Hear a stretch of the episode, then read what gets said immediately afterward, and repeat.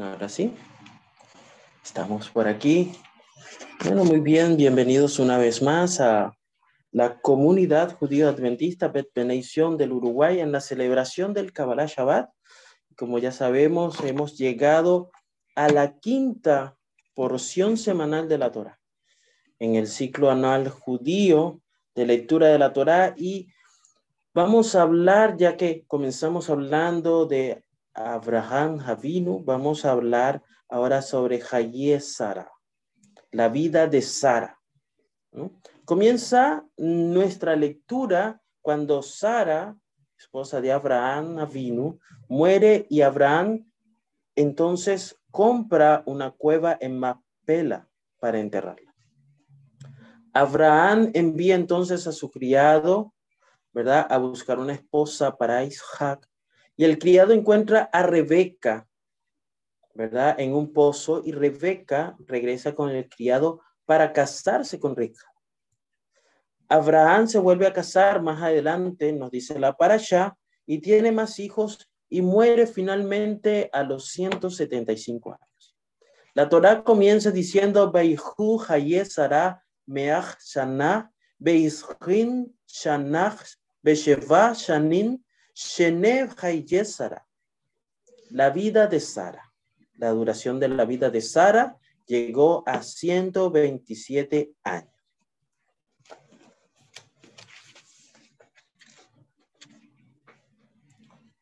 La parasha pareciera comenzar con un evento eh, un poco triste eh, para Abraham Javín. Él tiene que enterrar a su esposa y después de la muerte Después de su muerte, Abraham que quiso comprar una propiedad en la tierra de Canaán. Si esta tierra, ¿verdad? Como ya hemos este, comentado anteriormente, va a ser la herencia para todos los descendientes de Abraham, quienes serán el pueblo de Dios, ¿no? Ah, por el, el ejemplo, vamos a decirlo así, tiene que comenzar por el propio Abraham, ¿sí? Así que a partir de allí comienza a enterrar a sus parientes en esta tierra.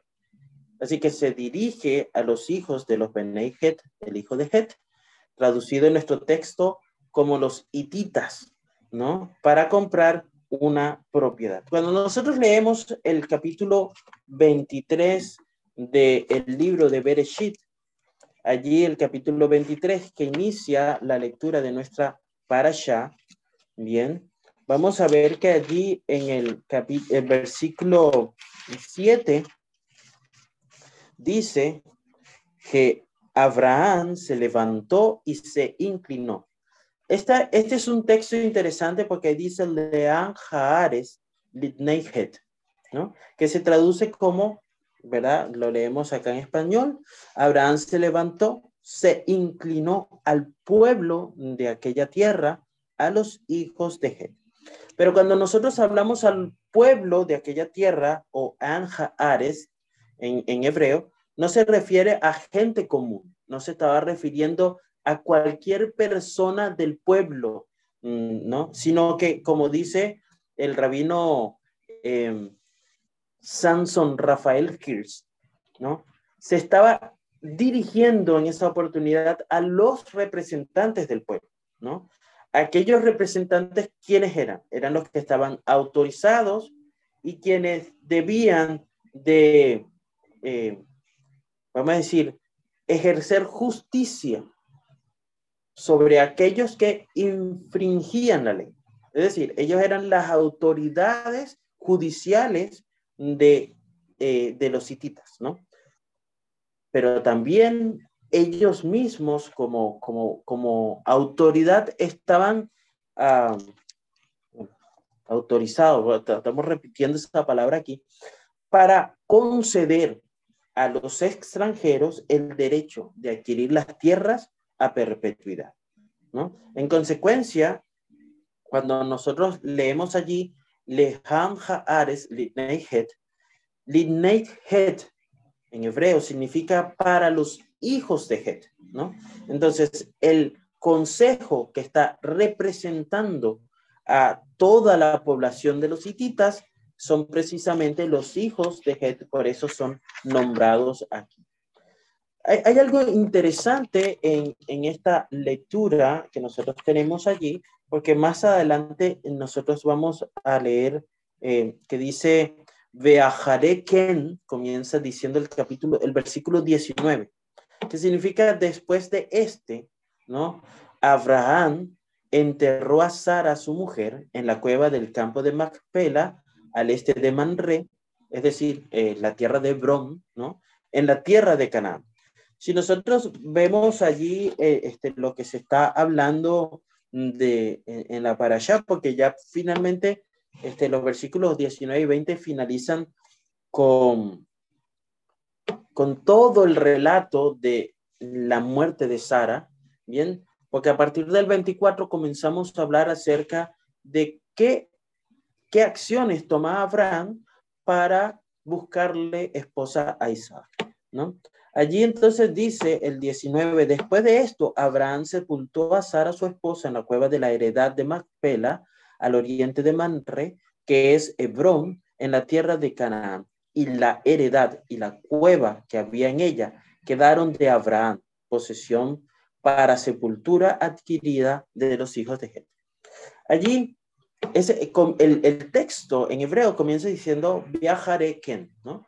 Ajareken significa que solo después de que el lugar o la zona que lo rodeaba se convierte en una posesión de Abraham, ¿no? O vamos a decir, una posesión permanente, eh, legal, bien, Abraham entonces, recién después de esto, pasa a enterrar allí a Sara. Y es importante decir esto, ¿no?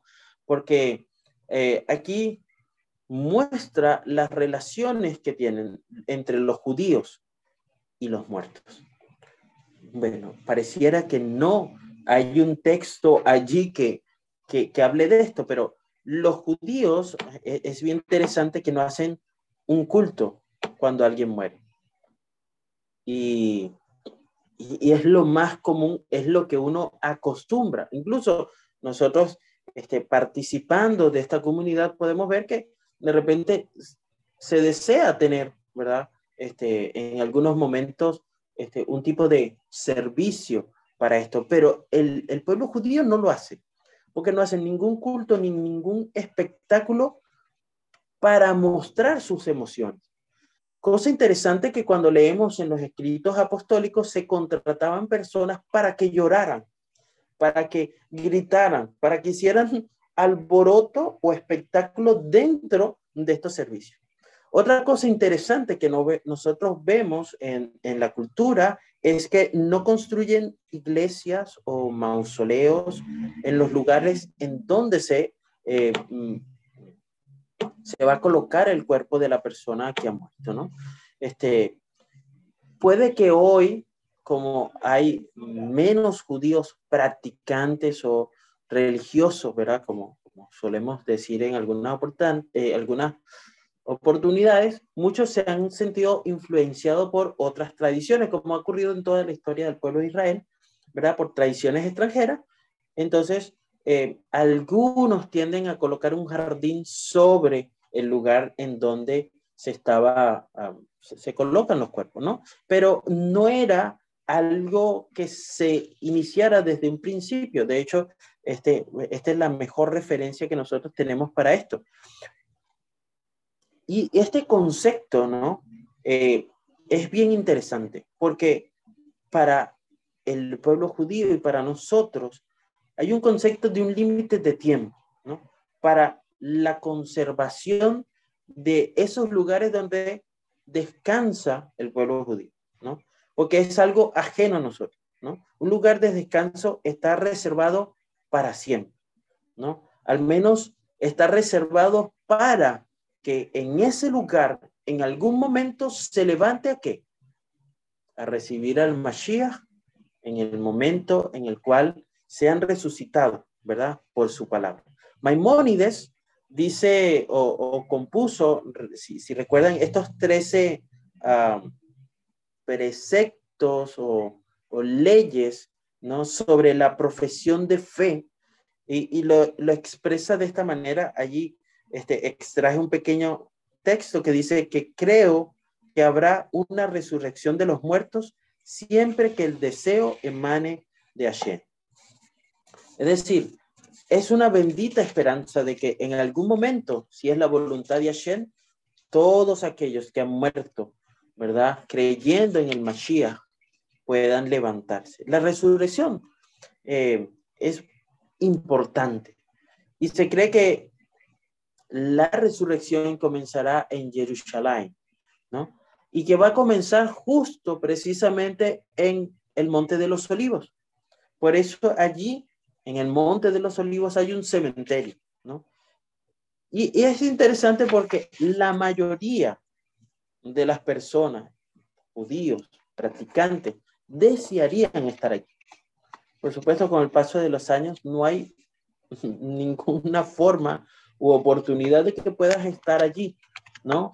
Este, pero es el, el deseo, pero no es estar en el lugar, es estar en el lugar donde ellos creen se va a levantar el primero que se ha llamado por la voz del Mashiach.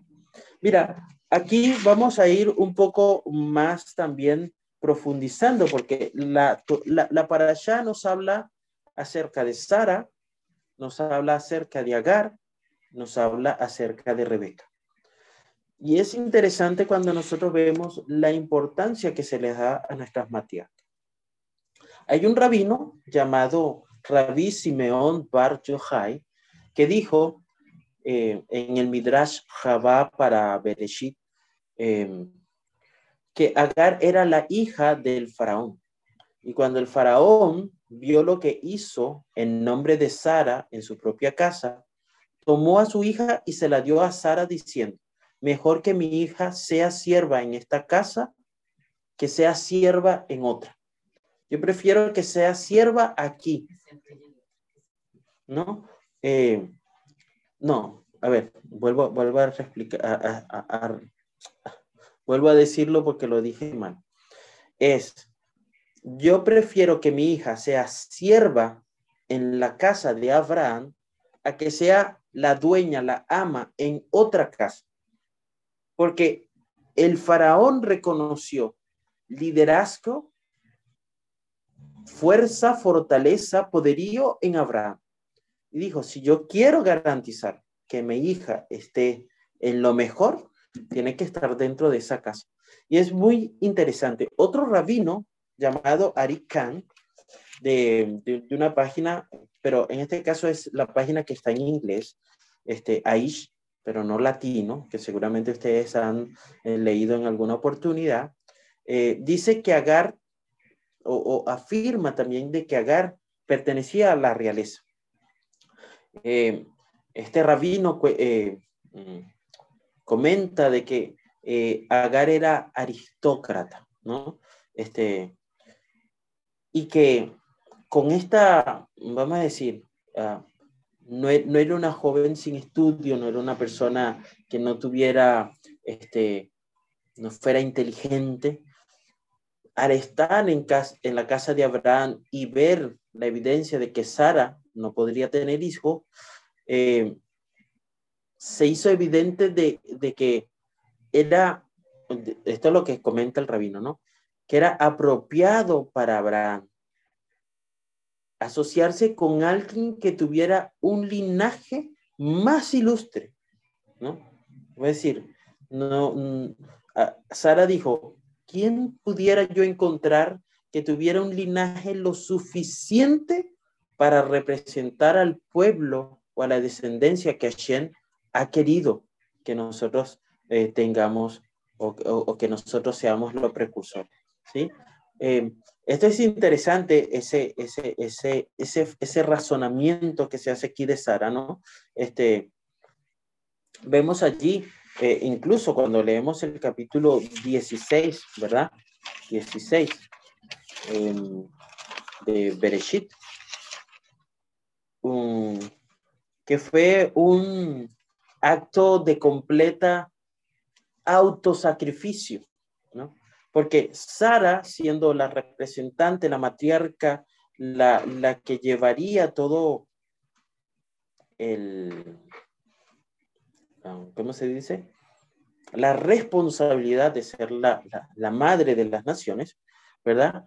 Eh, convertirse en una segunda esposa, ¿no? Para su marido. 16.3 dice, leemos los tres primeros textos, dice, Sarai, esposa de Abraham, no le daba hijos. Ella tenía una sierva egipcia llamada Agar. Entonces dijo Sarai a Abraham, ya ves que el Señor me ha hecho estéril. Te ruego que te unas a mi sierva. Quizá tenga hijos por medio de ella. Y Abraham atendió el dicho de Sarai. Ahí viene el texto. Así o entonces Sarai, esposa de Abraham, tomó a Agar, su sierva egipcia, y la dio por esposa a Abraham cuando hacía 10 años que vivían en Canaán.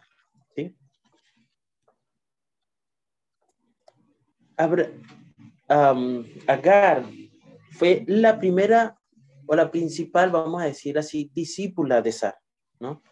Em, queda embarazada, da luz a un niño y como resultado vemos a Agar llegando a la conclusión de que Dios la ha elegido a ella en lugar de Sara. Vemos que esta es una compañera ve a Sara como una compañera indigna de Abraham, si no, ¿verdad? Este, ¿cómo, ¿Cómo pudiera no tener hijos? Y vemos cómo el Midrash, este, continuando allí en Midrash Rabá 45, eh, que extrae otro texto, dice, mi señora Sara, ¿no? Es, no es por dentro lo que es por fuera. Parece ser una mujer justa, pero no lo es. Porque si hubiera sido una mujer justa, habría concebido. Mira cuántos años han pasado sin que, sin que conciba, mientras que yo concebí una en una noche. Solo una oportunidad tuvo para estar con Abraham y de allí salió un descendiente. Pero qué interesante nosotros podemos encontrar en esta en esta Agar, porque ella también tenía que confiar en el mismo Dios que Sara estaba confiando y tenía las mismas ideas de que si estaba siendo bendecido por Dios, eso implicaba tener descendencia. Incluso vemos ahora, hoy día, que hay ciertas este, comunidades judías donde lo importante es tener descendencia porque ese es el mandato, ¿no? Ciertas comunidades ortodoxas es, no, mira, hay que, hay que, hay que darle rápido a esto, porque no solamente tenemos que procrearnos como Hashem nos pidió, sino que tenemos que procrearnos porque no sabemos de cuál descendiente de los que tengamos vendrá el Mashiach. Y esto es algo este, bien particular. Uno puede entender y quizás eh, simpatizar tal vez con Agar, ¿no? Ella ha creído, vamos a decir, pudiéramos decir que creía, pero realmente había nacido, si fue la hija del faraón, había nacido para liderar, ¿no? Pero la búsqueda de esa verdad, de quién soy yo aquí en esta casa, la alejó, ¿verdad? Este, de, ese objetivo. Em, Abraham era un hombre maravilloso por, por, lo que conocemos, por lo que está escrito. Era justo, era amigo, era servicial, este, y por qué no, pudiera tener muchos rasgos que mm, Agar pudiera decir, es maravilloso para mí, ¿no? Eh, eh, eh, me lo gané, diría ella, ¿no? Este, así que pensaría que, bueno, yo nací para liderar y puedo gobernar esta casa mucho mejor, ¿no? Y, recordemos que a pesar de que estaba allí, eh, venía con una influencia, ¿no? De creer en dioses, de creer eh, en, otras culturas, aun cuando acá no se diga si aquí servía a Dios o no, este, ¿verdad? Pero vamos a decir, ella tenía en su linaje, en su sangre, yo nací para ser rey, ¿sí? Ahora, ¿cuál fue el error? Consistió en suponer que Abraham era el único que iba a dirigir el pueblo. o que era el único gigante espiritual.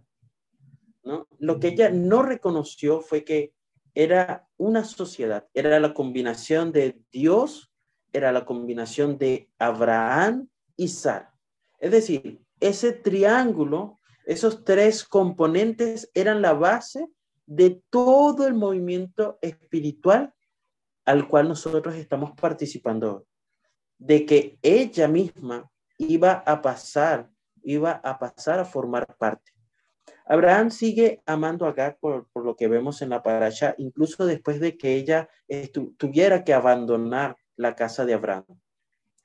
Por eso cuando nosotros leemos la tradición judía dice que Abraham retomó, retornó retomó a su esposa Agar, que más adelante se le cambia el nombre a Ketura. Y vean, vean que también es interesante porque cuando leemos el texto que aparece allí en Bereshit, capítulo 16, Sara se llama Sarai, Abraham se llama Abraham y Agar se llama Agar. Pero cuando nosotros vemos al final de toda esta historia, es Sara, es Abraham, ¿y por qué no cambiarle el nombre a Agar por uno nuevo? ¿Cuál sería eh, el aspecto de mantener si ella había cambiado? Después de la muerte de Sara, que Tura sería su nuevo nombre y tuvieron seis hijos más. Y eso significa que Abraham creció, se multiplicó, tuvo en, total eh, a sus 175 años, ocho hijos. Eh, Eh, es interesante cuando nosotros podemos este, eh, ver, bueno, la paracha de hecho habla acerca de esa hermosa eh, experiencia que tuvo que pasar y, Eliezer, ¿verdad? Para, para ir en busca de, um, de Rebeca, ¿sí? Pero lo vamos a dejar para mañana para eh, ponerlo allí entre los escritos apostólicos y, la Aftara. Por ahora pudiéramos quedarnos allí, ¿verdad? Con, con ese, ese, ese gran sentido. Mira,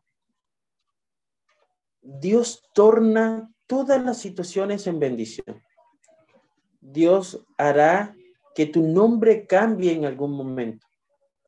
Y esto es maravilloso, porque yo espero que mi nombre ya no sea este, sino que sea otro, porque eso significa de que en el transcurso, en mi caminar a la tierra prometida, yo cambié y fui de bendición y fui de luz para otras personas. Porque si no es así, no tengo parte en el mundo venido. Así que anhelemos, ¿verdad? También cambiar. Mira, aunque nos tengamos que ir lejos como, como Agar, ¿verdad? Pero retornó como Ketura y fue bendecida por Dios, ¿verdad? Así nosotros debemos aspirar a que nuestro nombre no solamente sea inscrito en el libro de la vida, sino que sea escrito con un nombre nuevo. Que el Señor les bendiga, que tengamos un Shabbat Shalom.